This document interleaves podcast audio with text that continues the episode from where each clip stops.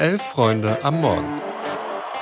Da müssen wir von Anfang an wach sein. Hab zwei Kaffee getrunken. Kannst du einmal umrühren, bitte? Ein Wettbrötchen.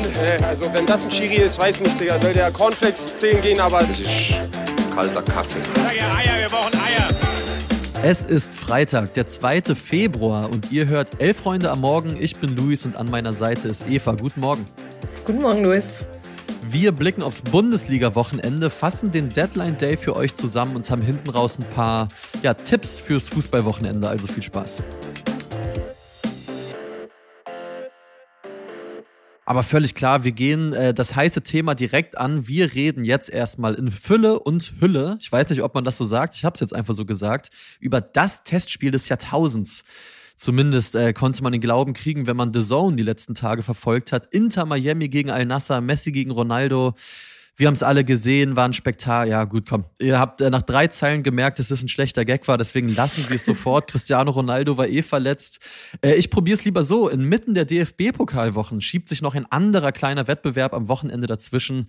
Es ist Bundesliga. Der 20. Spieltag steht an und heute Abend legt mit Borussia Dortmund ja direkt auch eins der Teams der Stunde los. Die haben sechs Punkte und sieben zu eins Tore nach zwei Spielen. Bislang erst in der Rückrundentabelle. Ja, schon klar. Die Siege, die kamen gegen Darmstadt und Köln. Da darf man auch Erfolge erwarten als Borussia Dortmund. Heute gibt's allerdings eine eklige Aufgabe. Der BVB muss nämlich bei den weiterhin, ja, mehr als respektabel mitspielenden Aufsteigern aus Heidenheim ran. Ja, und wir wollten von unserem Lieblingsjoker Nils Petersen wissen, ob so kleine Stadien wie in Heidenheim für die großen Favoriten einen Unterschied machen und welche Erfahrungen er denn eigentlich selber mit solchen Ausgangssituationen hatte.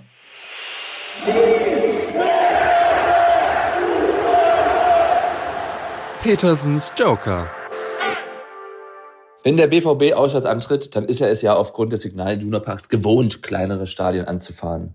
Die Voigt Arena in Heidenheim, die ist jetzt nicht als Hexenkessel bekannt, aber klar, es nervt, wenn die Heimelf jeden Quadratzentimeter kennt, die Kabine gerade so für die erste Elf reicht, 40 Kisten Material nicht reinpassen und du Volldruck hast, weil alles andere als ein Auswärtssieg eine krasse Überraschung ist.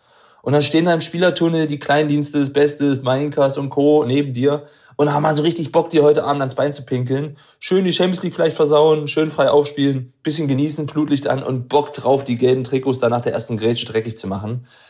Diese kleinen in die Jahre gekommenen Stadien, die sind nie geil als Gästemannschaft. Wie ungern ich nach Aachen zum alten Tivoli bin, zum Mainzer Bruchweg oder wie sehr ich selber als Freiburger im alten Stadion genossen habe, wenn die Gästestars da die Köpfe einziehen mussten und dann da draußen das Quadrat bespielen durften. Diese größeren, modernen Stadien, die bieten zwar mehr Platz und bringen auch mehr Einnahmen, aber der gesteigerte Wohlfühlfaktor für die Gegner, der macht es diesen eben auch ein wenig leichter. Ich habe das immer genossen. Wobei der BVB sich jetzt nicht vor der Voigt fürchten sollte, sondern vor der Qualität des Tabellenzehnten. Weil wenn Stadion und Gegner unangenehm sind, dann muss schon abgewichste Leistung her. Nicht wie im Hinspiel, aber der BVB ist im Flow. Ja, danke Nils. Ich bin gespannt und er spricht es ja auch an. Es gibt ja durchaus noch eine offene Rechnung nach dem 2-2 im Hinspiel. Da hat ja Borussia Dortmund relativ spektakulär das 2-0 dann noch hergeschenkt. Ja, definitiv. Und ich würde auch sagen, dass sich Heidenheim seitdem auch vor allem defensiv nochmal extrem weiterentwickelt hat. Es gab ja zwischendurch mhm. dann doch in der Saison mal so ein paar Klatschen hier und da. Aber also definitiv in der Defensive auch gerade mit Benedikt Gimba da einen richtig stabilen Mann dazu geholt, der auch seine erste Bundesliga-Saison spielt und das jo. aber macht wie der letzte Routinier irgendwie. Und ich will auch erstmal sehen, wie Schlotterbeck und Co. da irgendwie Jan-Niklas Beste und Leonard Meloni gestoppt bekommen. Ja, spannend wird es auf jeden Fall auch zwischen Freiburg und Stuttgart am Samstag. Das Hinspiel hatte Stuttgart ja mit 5 zu 0 im eigenen Stadion gewonnen. Aber, Obacht, liebe VfB-Fans, zuletzt hat Stuttgart 2018 in Freiburg gewonnen. Und Stuttgart hat bisher nur knapp ein Drittel seiner Punkte auswärts geholt. Und richtig bittere News gab es ja gestern auch nochmal für den VfB. Sagadu wird bis zum Ende der Saison nicht mhm. zur Verfügung stehen. Da besteht der Verdacht auf Kreuzbandriss. Es ist auf jeden Fall eine Kreuzbandverletzung. Ja, richtig bitter. Der Junge muss einem ehrlich gesagt auch wirklich leid tun bei Komplett, seiner Verletzungshistorie. Ja. Also eigentlich ein richtig geiler Kicker, aber ja. hat es eben leider so richtig schön mit Verletzungen zu tun. Der Vorteil ist aber für den VfB, wenn man das so nennen kann, Hönes hat da durchaus Optionen umzustellen, auch durch die flexiblen Spieler, die es zum Beispiel mit Milo, Wagnermann und Co. gibt. Ich bin dennoch ein bisschen skeptisch, ob es dann tatsächlich am Ende für einen Sieg morgen reicht. Ja, fühlt sich für mich auch an wie so ein klassisches Unentschieden, auch weil Freiburg einfach immer noch eine, eine gute Truppe ist, trotz der Niederlage in Bremen. Leider unentschieden, muss ich sagen, weil ich Dennis Undaff, äh, ich habe mich ein bisschen in den verliebt über die letzten Wochen. Ich gönn dem alles. Also ich lieb dessen Interviews. Äh, aber auch wenn der in meinem absoluten YouTube Rabbit Hole Lieblingsformat Find the Pro sitzt, also ich habe selten so authentischen Profi erlebt. Ähm, meine letzte These noch zum Wochenende. Ich glaube, mit diesem Spieltag festigt sich die Lage der letzten drei im Keller nochmal so richtig. Also Köln, Mainz und Darmstadt, die drohen ja jetzt schon den Anschluss an Rang 15 zu verlieren. Köln hat jetzt Frankfurt zu Gast, Mainz spielt gegen formstarkes Werder Bremen und Darmstadt muss gegen Leverkusen ran. Ich habe da ehrlich gesagt für keinen der drei große Hoffnung. Am ehesten sehe ich vielleicht nur, dass Mainz irgendwie einen Punkt gegen Werder holt. Aber mal gucken, bist du optimistischer für irgendwen?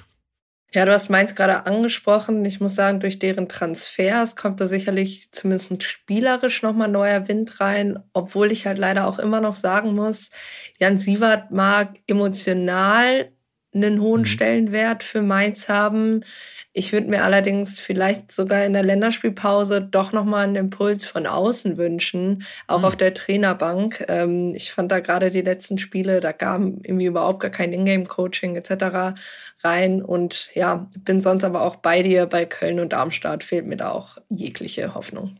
Mal gucken, ob vielleicht Nussi oder Max da mehr Hoffnung haben. Die sind im Themenfrühstück heute, die tippen den Spieltag durch. 11.45 Uhr findet ihr das wie immer hier im Podcast-Feed. Hört gerne rein.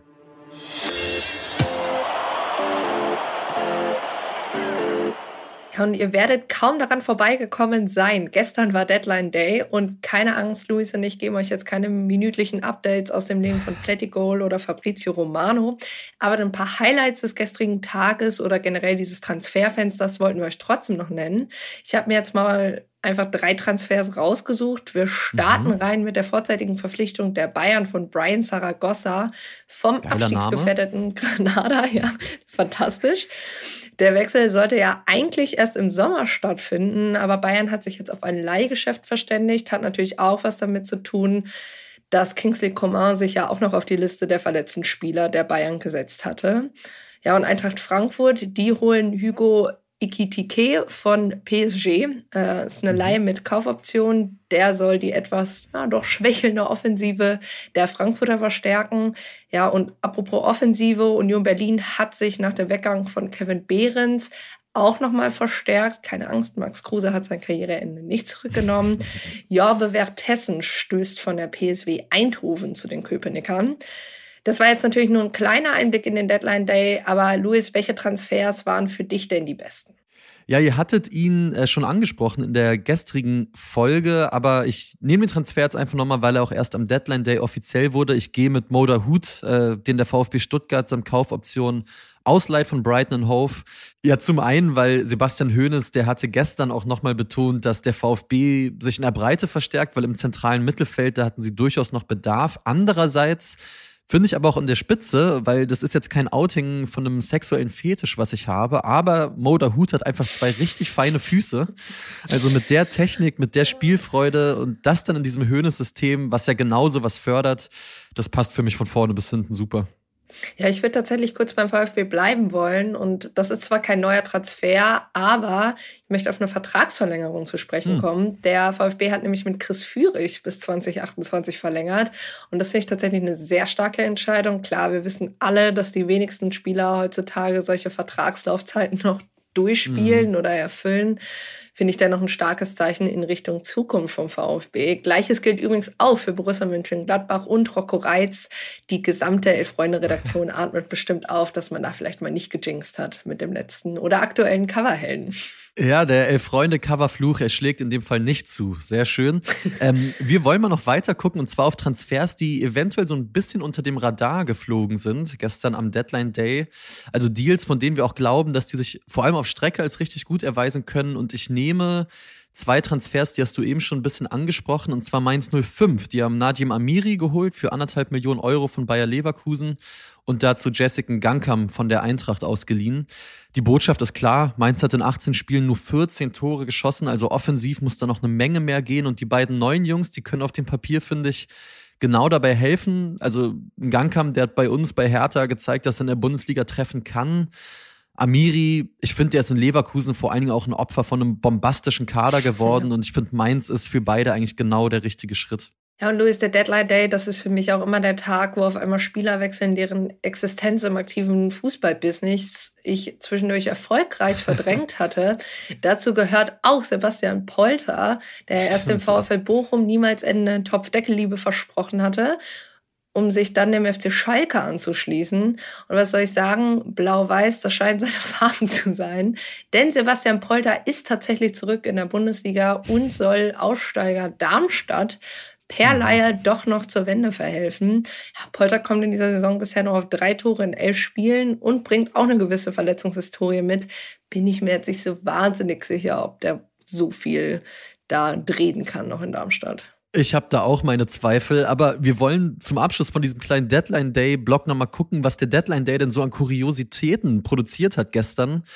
Äh, ich muss sagen, ich hatte Sky den ganzen Tag laufen und habe deshalb äh, ein Video gesehen, bei dem unter anderem Florian Plettenberg, Pletty Goal, aber auch Patrick Berger, also auch einer der Transferjournalisten, wo sie sich Kochschürzen anziehen und dann in so einer, in so einer Küche, die natürlich die Gerüchteküche, völlig klar war, stehen und dann irgendwie Bilder von Eric Dyer oder Bocha Iglesias als Bestellung kriegen und dann Dinge rufen wie zwei Fish and Chips bitte oder eine Paella, vamos, vamos. Also ich, das ist so dumm. Ich fand es schon wieder geil, auch weil ich es, glaube ich, 15 Mal gesehen habe. Ja, und bei den äh, Skills, die Sky sonst so bei Photoshop anlegt, müssen wir, glaube ich, froh sein, dass es tatsächlich wenigstens reale Aufnahmen waren. so. ja. Ich habe es erfolgreich geschafft, dem ganzen Trubel wenigstens ein bisschen auf den Weg zu gehen.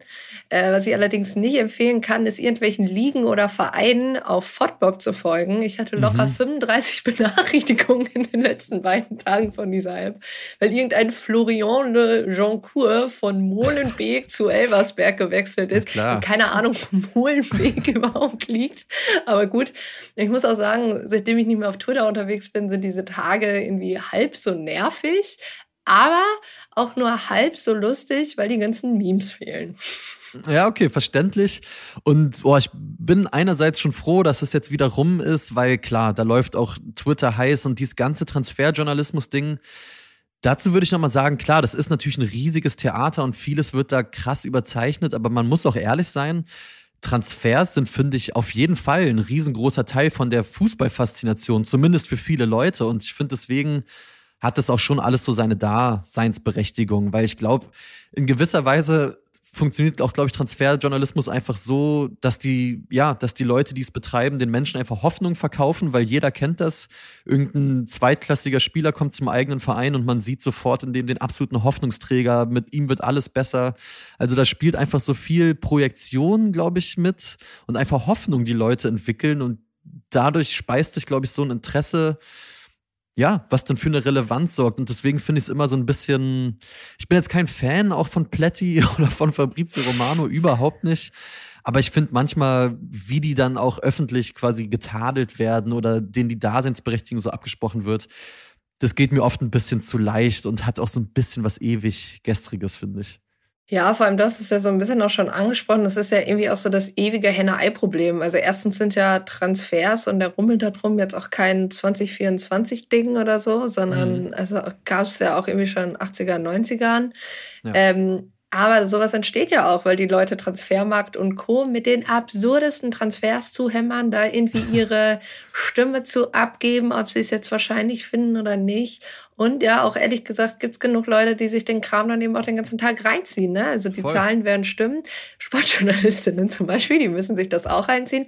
Und ich sag mal so, Leute wie ähm, Platy oder Romano machen uns natürlich den Job auch dahingehend leichter, weil wir müssen nicht drei Stunden lang nach den ja, Transfers suchen oder auch äh, vor allem auch äh, KommentatorInnen fürs Wochenende, sondern die wissen dann immer relativ schnell Bescheid, welche Transfers gab's und äh, dann sind nicht nur die, sondern auch wir immer top informiert vor ihrem Spiel, was den Transfermarkt betrifft. Ja, das stimmt. Und äh, diverse Contracts sind seit heute dementsprechend auf jeden Fall guilty. Damit nochmal letzte Grüße an Sky äh, und an Florian Plettenberg. Vielleicht bringt der ja irgendwann, das wäre meine Business-Idee, mal so ein Transfer-Journalismus-Sprech äh, für dumme Duden raus, weil also man steigt da kaum noch durch bei all dem Geheim, Gehijacke und den Done-Deals. Also vielleicht wäre das ja mal was, aber genug davon. Wir gehen mal weiter zu den News.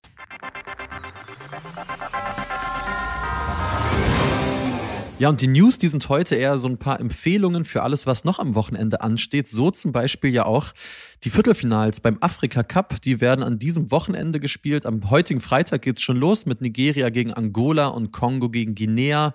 Und Samstag ermitteln Mali und die Elfenbeinküste und dann die Kap Verde und Südafrika, die letzten Halbfinalisten. Und egal wie es ausgeht, das werden auf jeden Fall Halbfinals mit mehreren Überraschungsteams. Ähm, wird gut, sieht man weiterhin auch alles bei Sport Digital.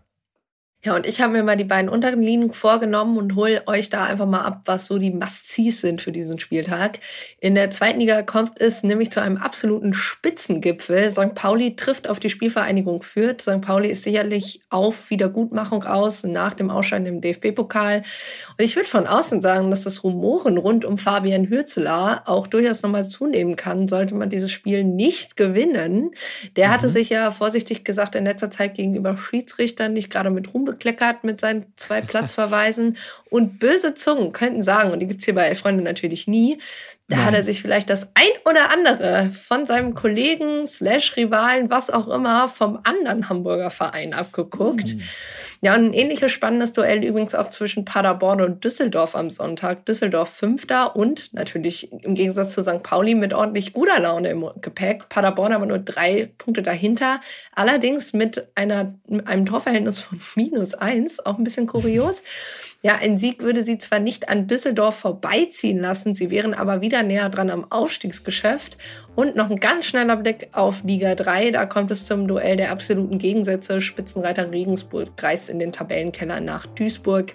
Da sollten die Rollen klar verteilt sein. Und in Anbetracht dessen, dass Ingolstadt und Dresden parallel oder gegeneinander spielen an diesem Spieltag, ist Fünfter gegen Zweiter. Da könnte Regensburg mit einem Sieg, wenn Ingolstadt und Dresden sich da gegenseitig so ein bisschen die Punkte nehmen, auch selber nochmal einen wichtigen Sprung Richtung zweite Liga machen.